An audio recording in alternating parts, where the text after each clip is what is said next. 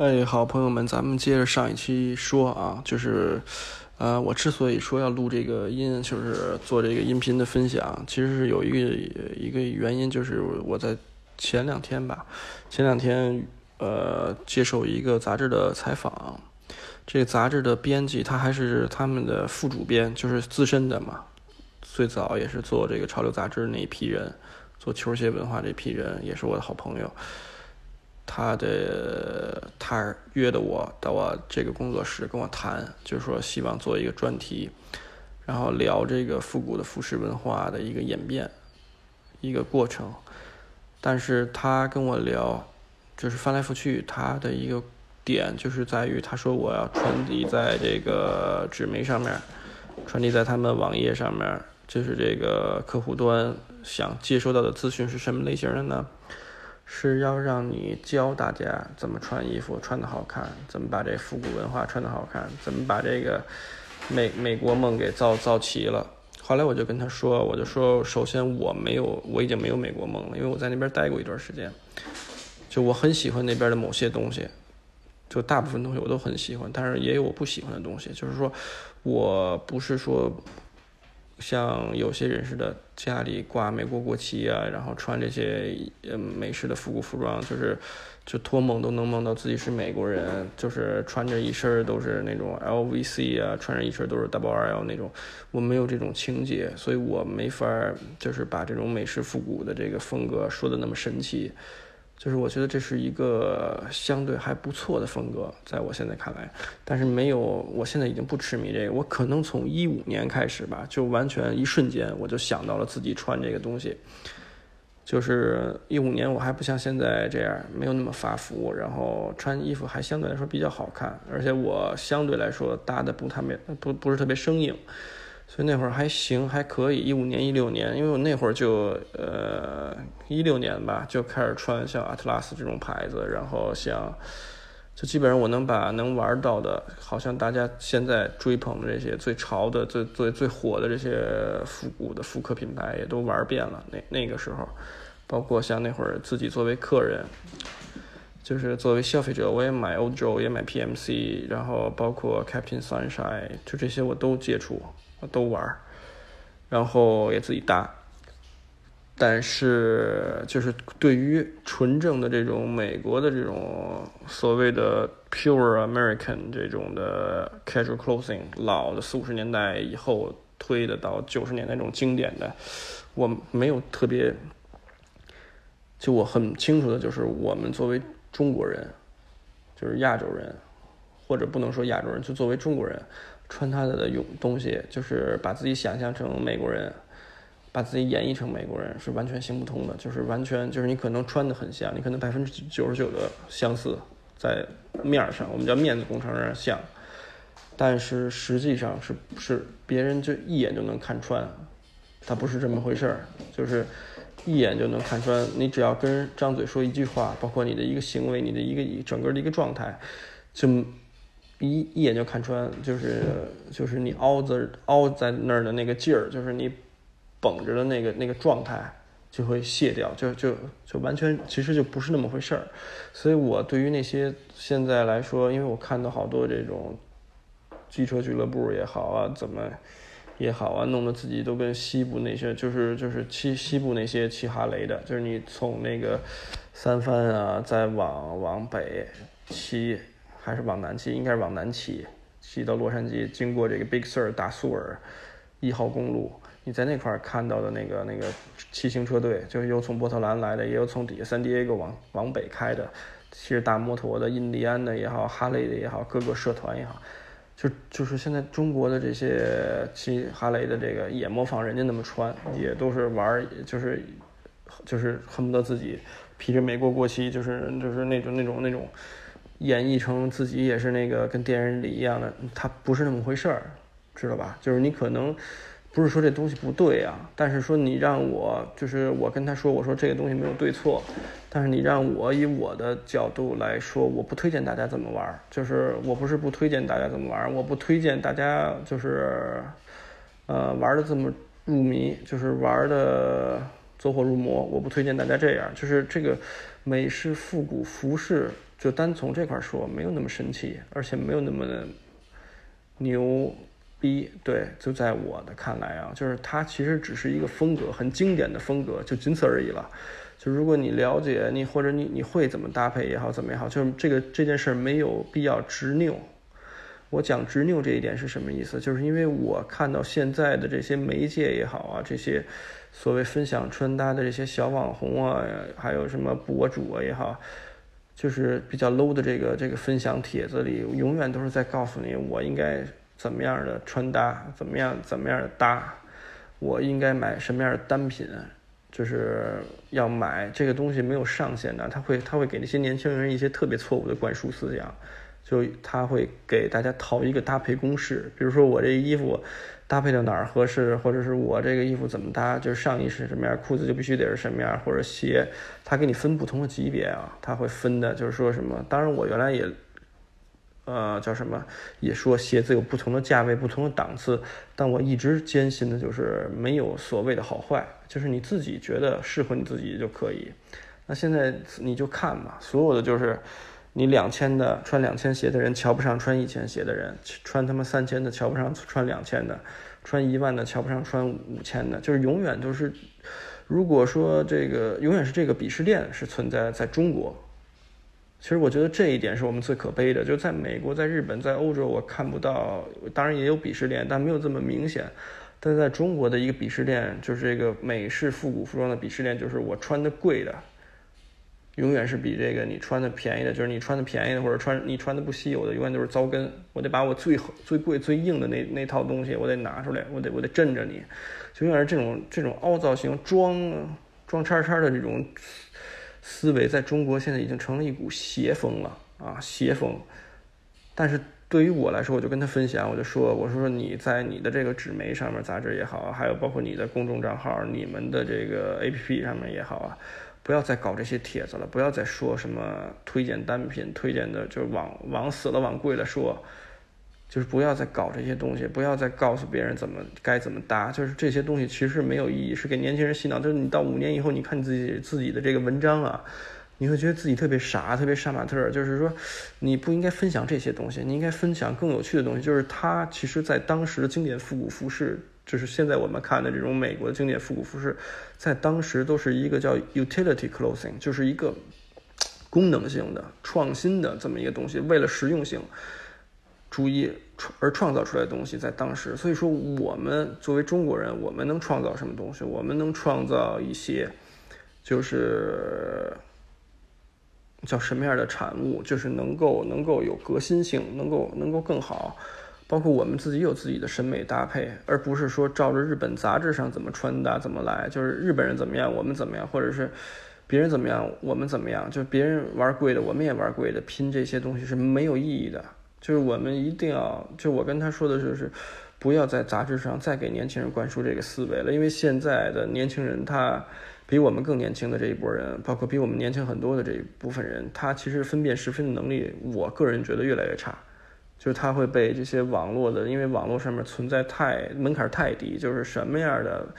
网红博主啊，有点媒体的渠道都能走红。就是他说的都是屎一样的内容啊，根本前言不搭后语。就是他可能跟我交流五分钟，我就能让他说不出来话。就他说的那全都是错的，从头到尾。但是就会有二三十万的人崇拜他，就说我操你是搭配男神啊也好怎么样，就都干嘛呢？就我就说你们都在做这件事儿，就是不对的，就是应该应该要哦扭正这件事儿。一个是怎么说穿衣服，我本身一直在强调穿衣服本来就是一个很轻松的一件事儿。如果你为了穿衣服绞尽脑汁，你要拼，你要你要把兜里你兜里一共两块钱，你要他妈拿出一块九毛五，你你要穿衣服，你要往上使劲怼，那本身就是错的一个状态。或者或者我见过很多人啊墨迹，就是比如说。呃，我见过中国的，我在日本，在在 PMC 店里面，然后包括之前在美国也是，就看到中国人，就是有些人嘛，去那边买东西就是墨迹，就是就是那种这个东西他很喜欢，可能但是他没有这个没有这个，就是兜里没有那么多的预算，就他会翻来覆去跟那儿，就是特别抓耳挠腮，特别难受。我就劝这些人啊，就是如果你没有那个消费能力，没有那个预算，你就不要购那么高的东西，或者你找一个替代品就 OK 了。你即使穿假货都都无所谓，但是你把自己弄得特别累，这样就很伤。其实，其实因为青春很短暂嘛，就是如果包括一些岁数很大的人，就是三四十岁的人，他有时候也会执念于这些东西，就是会花很多精力，就是恨不得砍五块钱、十块钱的价。我觉得很大程度上就是我们。这代人就是包括在年轻的朋友，都被这个中国的网网络环境给带跑偏了。就比如说像淘宝这个平台呀，有这个客服这个平台，方方这个平台沟通交流也好，墨迹也好，怎么就约定俗成这套东西，经过了十几年的发展，让我们每让我们大多数人脑子里就有一个潜意识的，就是我什么都不怕浪费，我只要能抹掉一个零头，我就是恨不得我浪费三五个小时。我买这件衣服能包个邮也行，就是这套东西，我觉得要要反思，我们要我们要想，包括很多，这只是一个例子嘛，就是我就说我们的这一个过程，对于服装、复古服装、复古服饰这这么一个过程，它存在很多小点上面的东西，我们都是都是需要校正的，就我们的心态就完全不对，所以我们穿出来的衣服。就是那种支棱着架着那种这种状态，包括我们的这个谈吐啊，包括不自信的这种眼神啊，就会被放大。这就是为什么我上一期说的，我们中国人做的牌子，复古的牌子，就没有能在市面上，就是在世界范围内啊打响的，没有，可能有走出去过，但是又走回来的，就是没有一个叫什么，再往再往细了说啊，再往深入的说。我给你们举一个例子，什么例子呀？就是上期我说的这个日本，关于日本这个，不是半殖民啊，不是不是这不是不是这个意思，是美国在日本有这个驻港驻军在这边，啊，基地也军事基地也好，控制着日本的一部分的这个这个资源也好啊，就包括挟持他们的发展，过去的七八十年。就是他其实给日本人灌输的很多东西吧，就从小他们日本这波人长大的这个，因为我跟几个品牌的老板有大阪的、奥萨卡的，包括他们的 warehouse 的经理，之前他说英语也不错，我们俩也交通交流沟通过，包括一些日本品牌、东京品牌啊，说错了，东京品牌的。呃，有有这种特别 heritage、特别复古经典的，也有那种就是叫 new classic，就是新经典服装的老板，我们都有聊过。就是他们从小接触的东西很多，就是这个美国美国的文化，就是他们从小穿 Levi's。我觉得中国不是这样的，就是至少在我的认知不是的，因为我自认为在在在北京、上海、深圳、广州这种城市，可能一线城市。长大的小孩儿，就是在我小时候，我都我们买李维斯都是很难的一件事儿。但是日本可能从五六十年代以后，他们就评价了李维斯，包括他们后来有这 Edwin 啊，给他们代工也好啊，自己做品牌也好，他们从小就穿牛仔裤，好的原牛，好的牛仔裤，就是他们从小就听猫王的歌，他们就就就就就就接受这种文化的熏陶，他们从小就是。呃，吃麦当劳、肯德基，就这这些东西，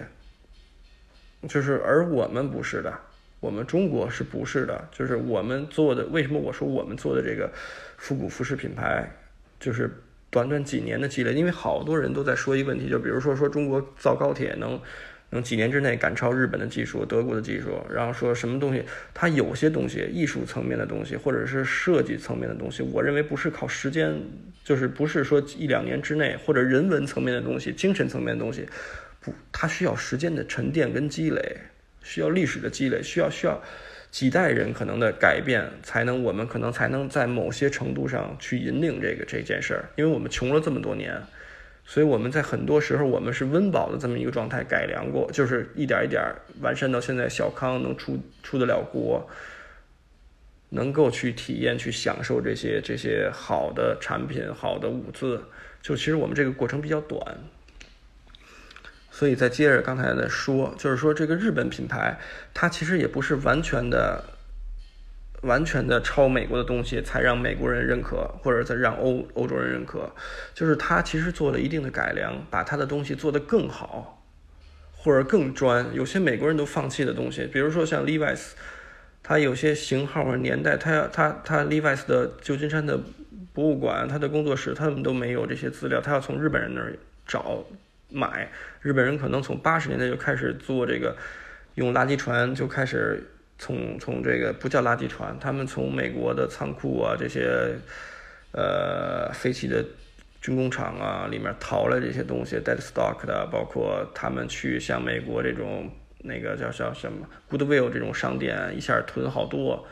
货就发到发到日本，就是这些二手的衣服，有些是没有穿过 dead stock，他们自己也开始分类，李维斯的不同年代、不同型号，利的不同年代、不同型号，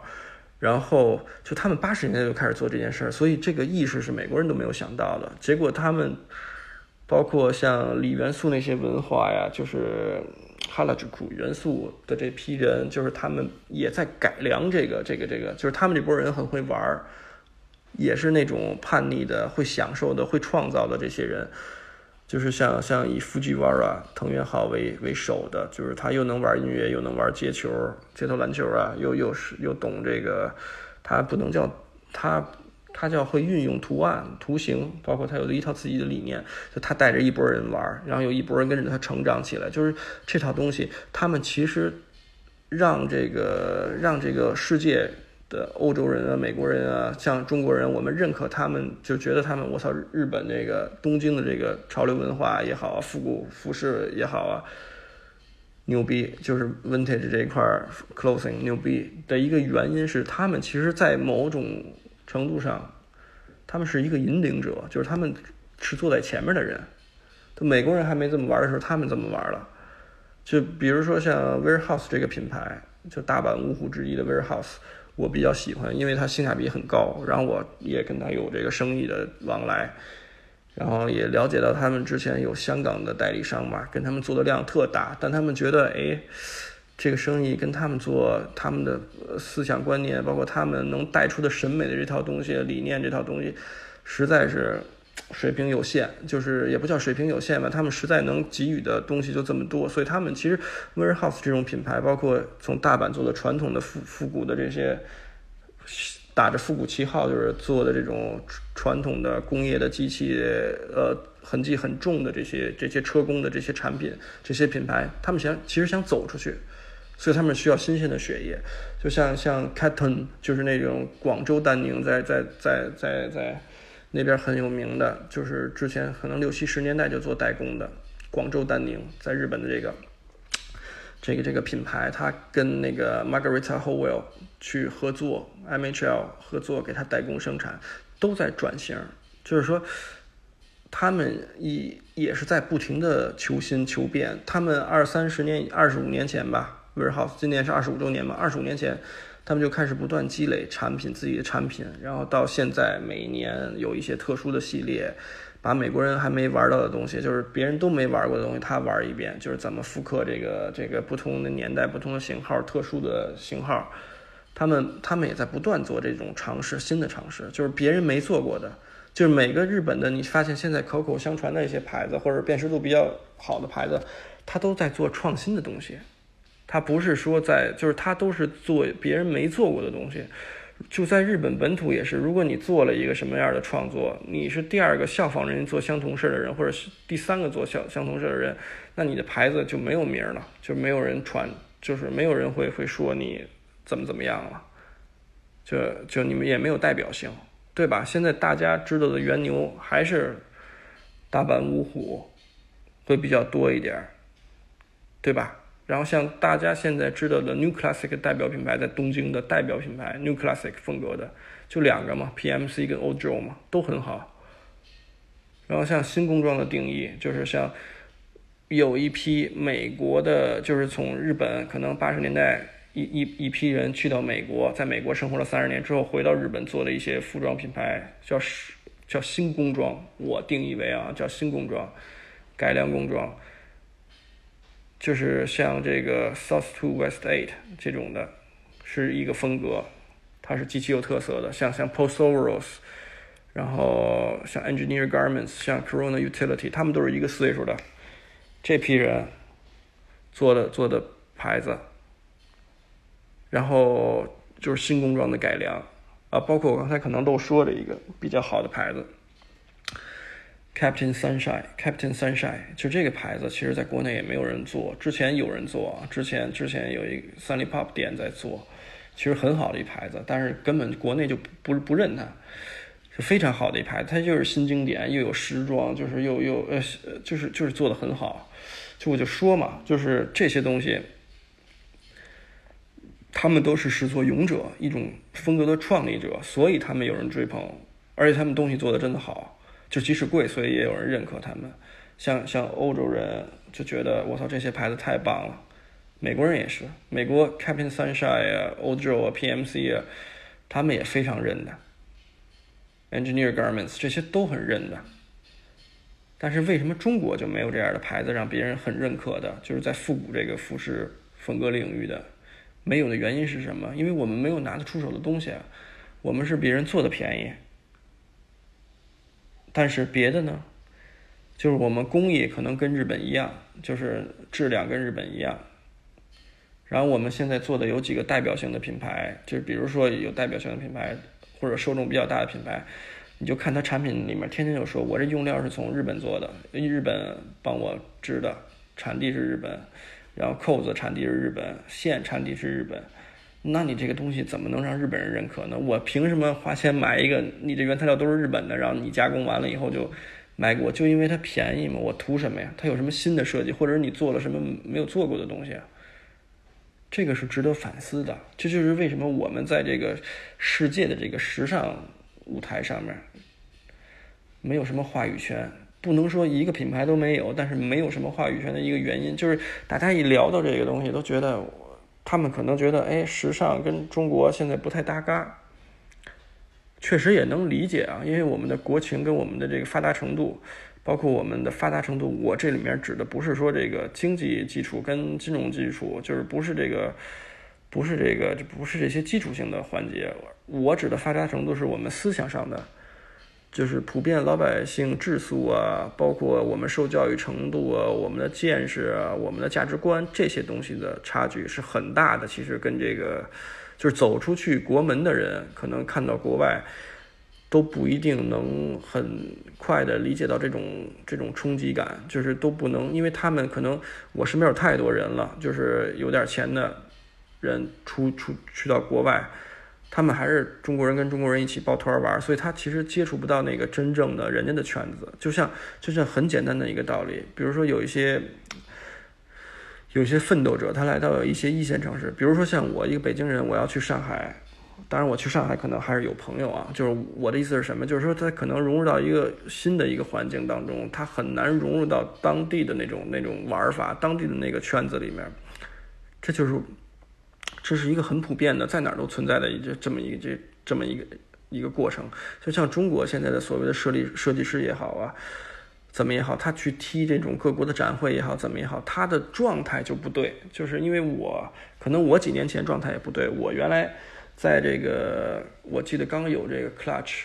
Show，就在那个 Yokohama 横滨吧，有这展会，我到那个展会了，就想着跟人合影、照照片就跟这些助理人。我现在回想起来，自己当时就是个杀马特，就是个就是就是没有见识的一个小孩儿，在我的理解啊，就现在来看，就是就是那种小粉丝的心态啊，就是没有见过世面啊，就是那个那个我都经历了，所以我特别体会这种感觉，就是就是哎呀，我发现我们真的存在的差距，并不是钱上面多少，也并不是我们这个感受上面多少，因为因为。时装、时尚、艺术这些东西不是钱的堆积，我觉得在一大部分程度上来讲是钱的堆积，但其实它的始作俑者或者它的不叫始作俑者，它的它的创造性就是能激发它这个品牌或者它这种艺术爆发式的增长的一个点，不在于金钱的堆积，而在于它的灵感，还是在于它的天赋跟灵感。就我觉得我们欠缺这一个环节，因为我们之前。的思想太被束缚，所以我们没有太多的天赋来兑现这些东西。就是现在在国内火的这些牌子，就是现在能够有市场消费力的牌子，其实其实其实做的生意做得很好，但是是一件很可悲的一件事是什么呀？就是说，你在中国受众群体越大的东西，说实话，就证明你的东西越土。就在服装领域是这样的，就是你有可能到现在来说，你做一个瘦腿裤，或者是你做一个什么东西，就是可能十年前、二十年前在欧美特别流行的，像 o s e n s 那种的。那种的风格在中国现在刚刚有，就刚刚炒起来。就是我不是指一线城市啊，我是指普遍的，就是大多数人群体。就是到今天，我从接触到我，这这跟自夸也好啊，或者是就是自傲也好，没有任何关系啊。大家不要这么想。我说这件事儿的点，其实我自己也很有时候也很愤怒，就是我也希望自己自己能够做点什么，或者是我们这些身边的朋友能做点什么。但是，像我们原来接触养牛这件事儿，可能十五、十六年前就知道李维斯的原牛。但你看现在的人还聊养牛，还阿美卡基，还而且还有一大部分人，自从有了像这种视频类的传播的东西，有这些比特别 low 的网红以后，他们才接触到这个文化，就是才才。大部分人其实这个复古的生意啊，是复古服饰这个生意，在中国刚刚崛起。就如果想挣钱的，听到我这个话，你们可以很开心的。就是说，就是说我把这件事儿其实已经看到头了。我感觉啊，就是我觉得这个事儿没有可做下去的意义。但是如果你为了挣钱，你可能做再做个十年都行，因为这个群体会越来越大。就是现在说说个不不叫难听的话啊，就叫城乡结合部的人。都玩养牛，都玩阿美卡基，就是恨不得，恨不得叫什么，呃，五六线的地儿，就是不是说越穷的地儿不好啊，这跟这没有任何关系。我只是说这个普及程度到什么样，就是可能，可能就是那种建筑工人，在中国的，或者是他他他玩这个，他他现在都都聊养牛，都聊这个阿美卡基了，现在。或者他可能买不了 Red Wing 的工程师，觉得他买平替的这些东西，他心里都有一颗美国梦了，有一个美国梦了，都想都想美式复古了，都现在是这么一个节奏了。就这个东西已经从小众变得逐渐要爆发，在在中国呀，可能就是因为现在的中美关系啊，导致的这个事儿还没有一下爆起来，但是其实还是在一个爆的一个过程当中。就是这个东西在中国复古服饰，你只要做复刻，不叫复刻，你只要抄别人的。你就找好的工厂，你只要有钱，你有你你就做五百条、一千条，然后你让卖的便宜，你肯定有市场。你做的东西是屎一样的东西，你也有市场，这是肯定的。在在中国这几年肯定能挣挣钱的，就想都不用想。就是我们其实怎么说，这个滞后性，就是我们对于时尚敏感的这个，或者是我们对于风格的滞后性是存在的。而这个存在滞后性这件事儿，就是今现在今天我最后讲这个是这个音频最后讲的这件事儿，叫滞滞后性敏感，对于服饰这个风格把控啊，就是了解资讯这这这个的滞后性，这这个词语我现在抛出来，它不是只在我们中国存在。它在每个国家都存在，就是它就跟你听音乐似的。像我从小听八八七电台，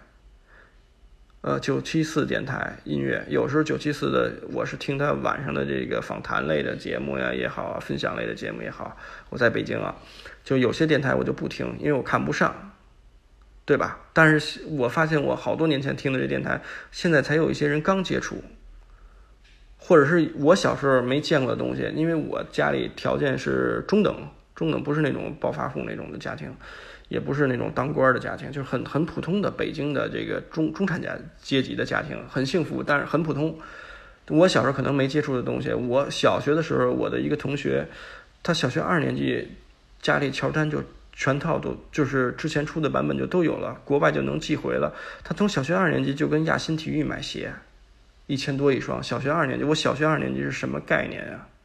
还九几年呢，他就到到亚新体育，是好像是叫亚新体育吧，买乔丹的一千多一双的，买皮蓬的，买买哈达威的，还是买什么，我都我记不太清啊。但从小就是 Shocks 也穿，就是气柱，然后什么那些东西，我们那会儿买不了 Nike 啊，就是我们是滞后的呀。这不是，就是我们甚至别说 Nike，我们连这勾，他到底读耐克还是读 Nike，我们都不知道那个年代。但是人家小，人家从小就飞香港，就去买这些东西，就是他，他这个滞后不是说不是不是说鄙视谁啊，我我没有任何鄙视别人的或者看不起任何什么三四线城市的人，没有完全没有，我只是说这是事实，就是你获取的资讯永远比某些人要慢，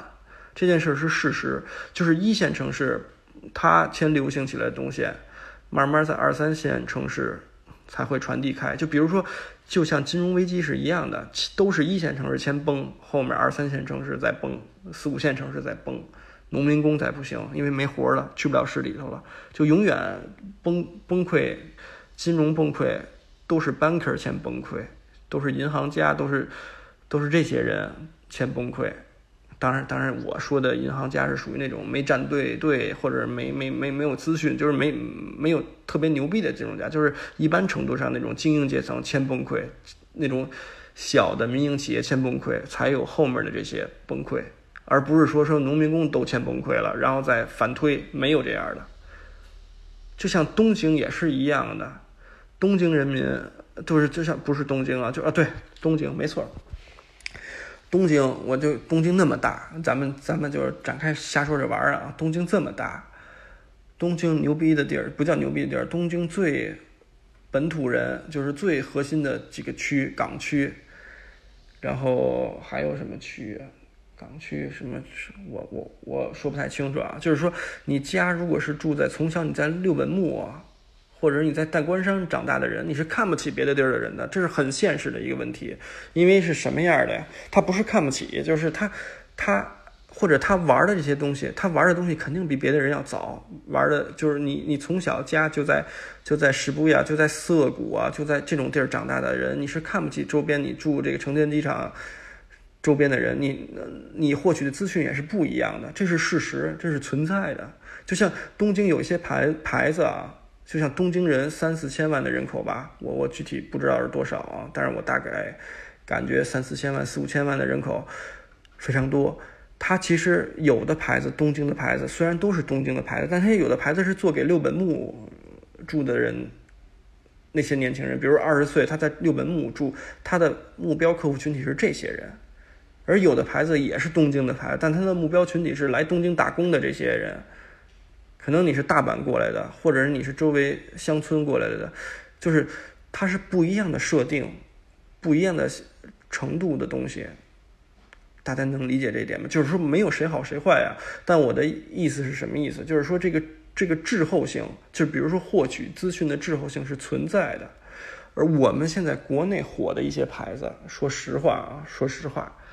现在国内最火的一些牌子。虽然现在有 Instagram、Insta 呃 In Ins 啊，然后 Instagram 就是有 Ins，有别的不 Twitter 啊，就是乱七八糟各种分享平台，早的 Tumblr 啊，就是这些分享平台能把这个距离缩近。但是我们现在国内炒的火的这些牌子，就是或者是受众群体最多的牌子，其实都不是人家那儿的主流了。能理解我的意思吗？就是我当时看到一特可悲的一个帖子是什么事儿啊？就是几个人争论，当然我没有参与争论，我从来不跟别人争论，因为我觉得不不，他们的思维观点呀，跟他们的积累，就没有没有可争论的，就我没有可跟他们去探讨的一个一个点，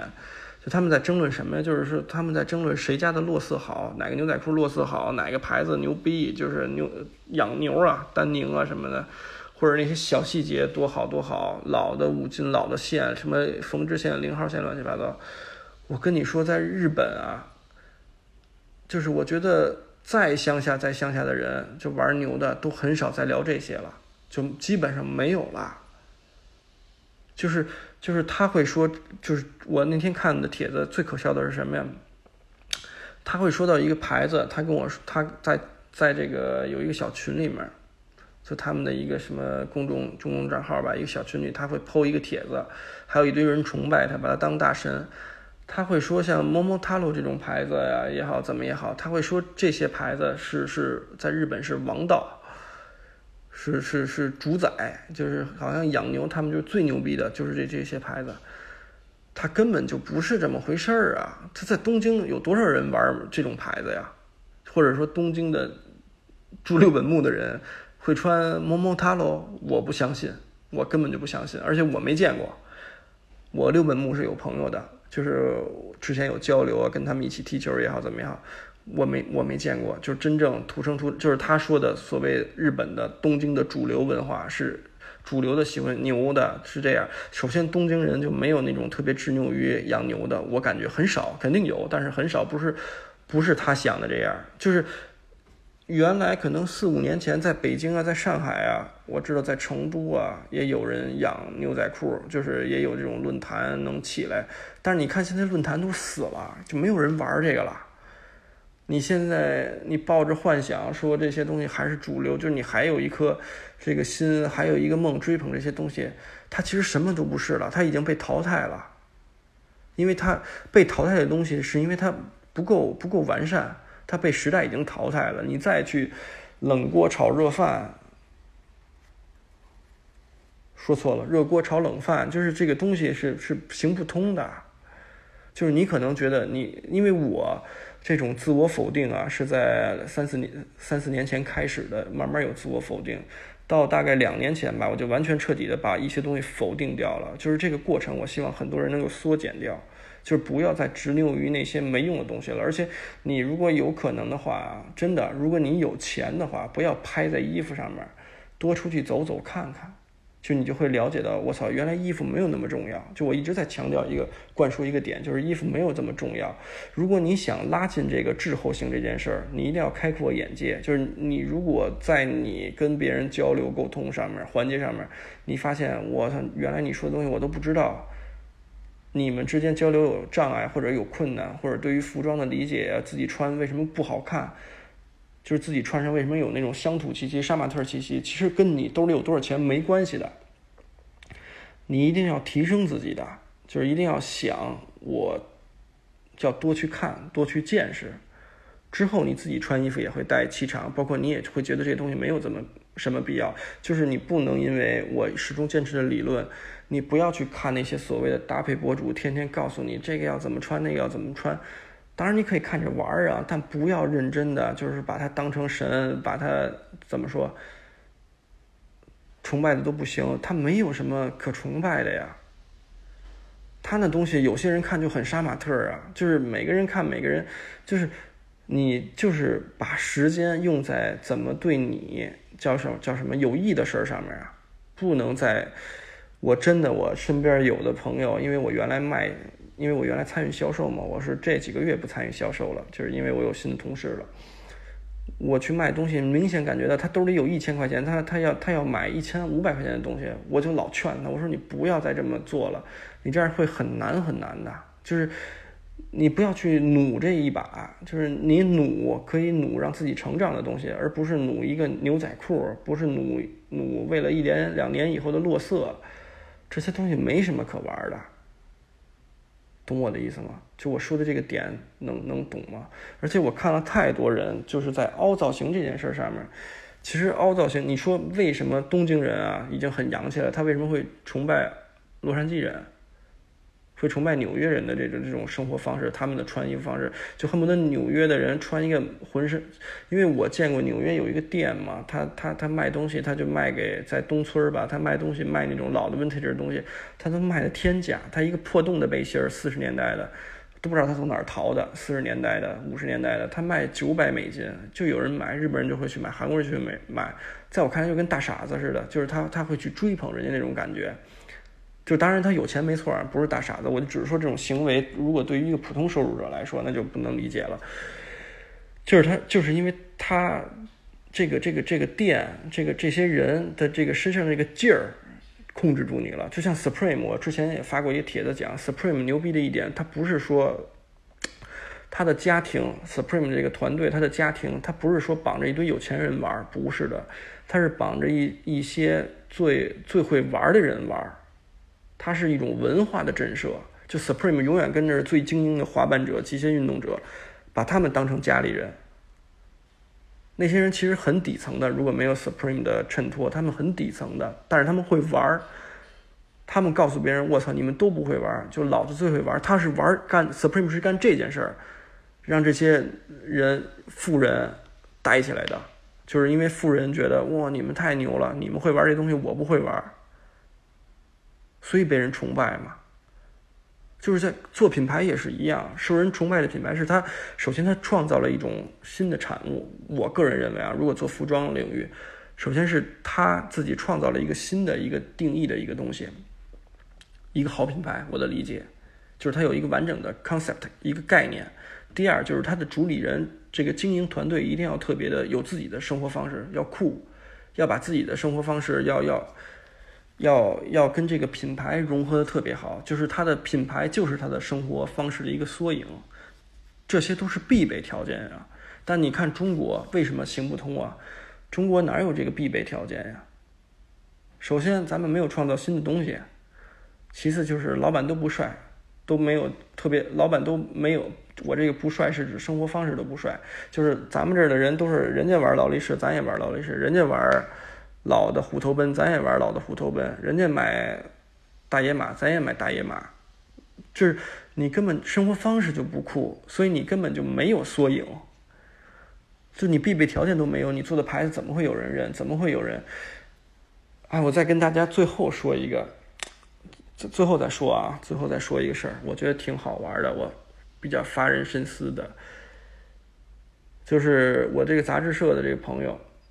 这个写专栏的副主编跟我聊天儿，就是他们曾经采访过一个在日本的特别混得特别好的，就在时尚领域或者在潮流圈混得特别好的一个中国人，然后中国人这个中国人不愿意理他们，就是觉得他们是一个特别年轻的杂志，就没没搭理他们。然后他就跟我讲说，这个就说，哎呀，这个人在国内都被奉为神了，要是能采访他一回就真好，因为我认识这个人嘛。我后来我就跟他说，我跟他举一道理。我说你你你以为中国的有神，在日本有神，就是说说混的特别好，潮流圈，其实，在人家那个圈子里，他是鄙视链最低层的。我怎么给他举这道理？就是如果你的朋友圈天天充斥着都是一些特别牛逼的人物，就是比如说日本李元素的那帮人，但是你看看，就是你每天都跟这些人玩，就是你显露的你的生活好像都跟这些人在一起。你因为这些人而觉得自己有光环，觉得自己牛逼，能能能够能够迷惑这个中国人，中国年轻人觉得我操你是潮流教父，或者你像哪个明星啊也好怎么也好，跑日本玩一圈拍一圈照片，我操这个内部户老板龙泽朋友，这个老板我跟他冲浪，就是这这这些都是，你天天晒这种东西，但你看看人家朋友圈晒你吗？就是你看看龙泽。你看看藤原浩，你看看谁？他朋友圈有你吗？你你恨不得你朋友圈里有一百张跟他的照片，但是人家朋友圈有一条跟你的资讯吗？那你就是他，就是是不对等的。所以，所以我们眼中看到的所有资讯，我就跟这个人讲，我说我就这跟这副主编讲，你看到的所有资讯都是被伪装过，都是被包装过的，哪有什么潮流的什么呀？教父啊，什么中国教父什么的，那都是扯淡。我没见着教父，他除非设计出了一个特别牛逼的东西，我我钦佩他，我喜欢他的设计，或者他就是行为艺术也好，他有自己的一个理念也好。如果他什么都没有，他就是做一个，他就是跟人合影，他就是他就是认人多，他就是教父，那不那不是胡扯吗？就根本这个领域就没有大神，像我们这种人啊，就是。就叫分享者，就是叫 blogger，就是去做一个自己经历这么多事儿的分享。但我们远远跟这个所谓的什么意见领袖啊，什么根本就不配的。我们不配拥有这些词汇的。就像我本人说这些东西，包括我在微博上写那些东西，有人会跟我说说：“哎呀，你懂得真多。”什么？我懂得不多，我只是皮毛，我只是见识到了这些东西，而且我意识到了我原来的思想上的一些误区，所以我分享给大家。仅此而已，没有大神的这个这个这个美式复古服饰领域就没有大神的，在中国没有。如果真正的大神，可能就是拉夫劳伦啊或者 Levi's Vintage Clothing 这种团队，但是跟我们没有半毛钱关系的，懂吗？就我们一定。在潜意识里就要意识到，一个是我们这个时尚的这个脱节性，还有就是我们真的，哎，想要做出去，想要让别人看得到，一定要做一些不一样的东西。包括我们在穿衣服啊这件事儿上面，千万不要太较真儿，因为你穿不出来，你你你你你穿不出来的，就是你所谓的你你穿的一身搭配的人模狗样的，就是特别讲究啊，什么西装笔挺啊什么的，你不行的。你家里原来是种地的，你现在给人玩 suit and tie，你不行的呀。除非你有这个一个一一个经历让你。叫什么？让你能够变成这个角色的转换，要不你还是一个种地的，你只不过是个暴发户。你穿苏丹泰，你穿定制西服，你也不行的呀，你还看起来还是个农民啊，对不对啊？我没有在这里没有瞧不起农民啊，我自己有好多农村的朋友，就是，呃，我爸爸就是从农村来的，所以我这里没有任何瞧不起农村人的想法啊。我再声明一遍，我我总是怕人家误会，总是怕人家说，哎呀，你好像是一北京公子哥，就胡喷乱喷。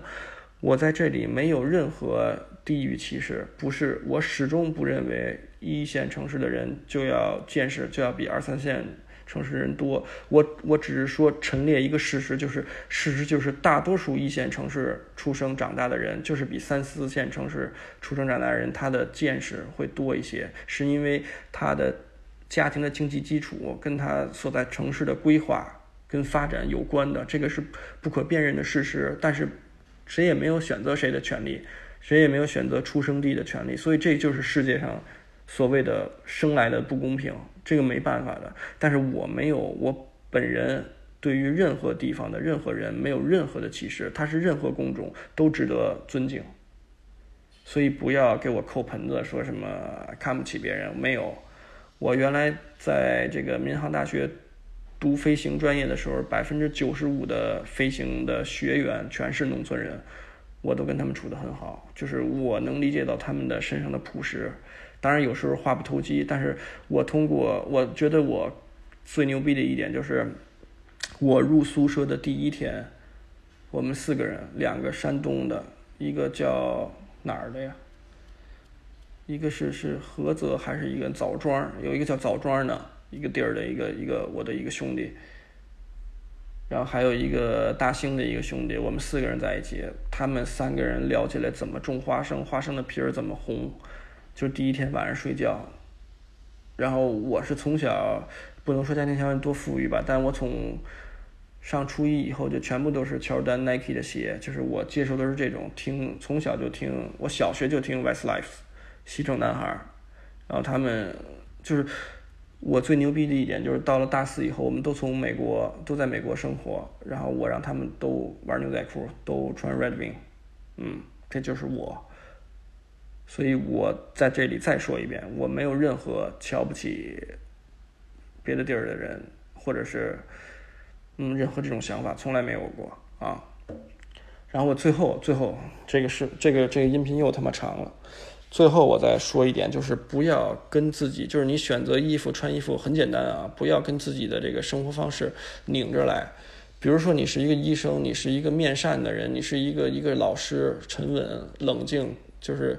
干干净净，就是那种特别气质，就是那种沉稳的人。你不要尝试那种特别横、特别混的那种风格，特别机车、特别狂野党那种风格，但不是你的。那个就照猫画虎了，千万别这么做。比如说，哎，我原来就是我身边有好多朋友，他比较怪的一点，他他他是公务员，他特别清秀，他特别沉稳，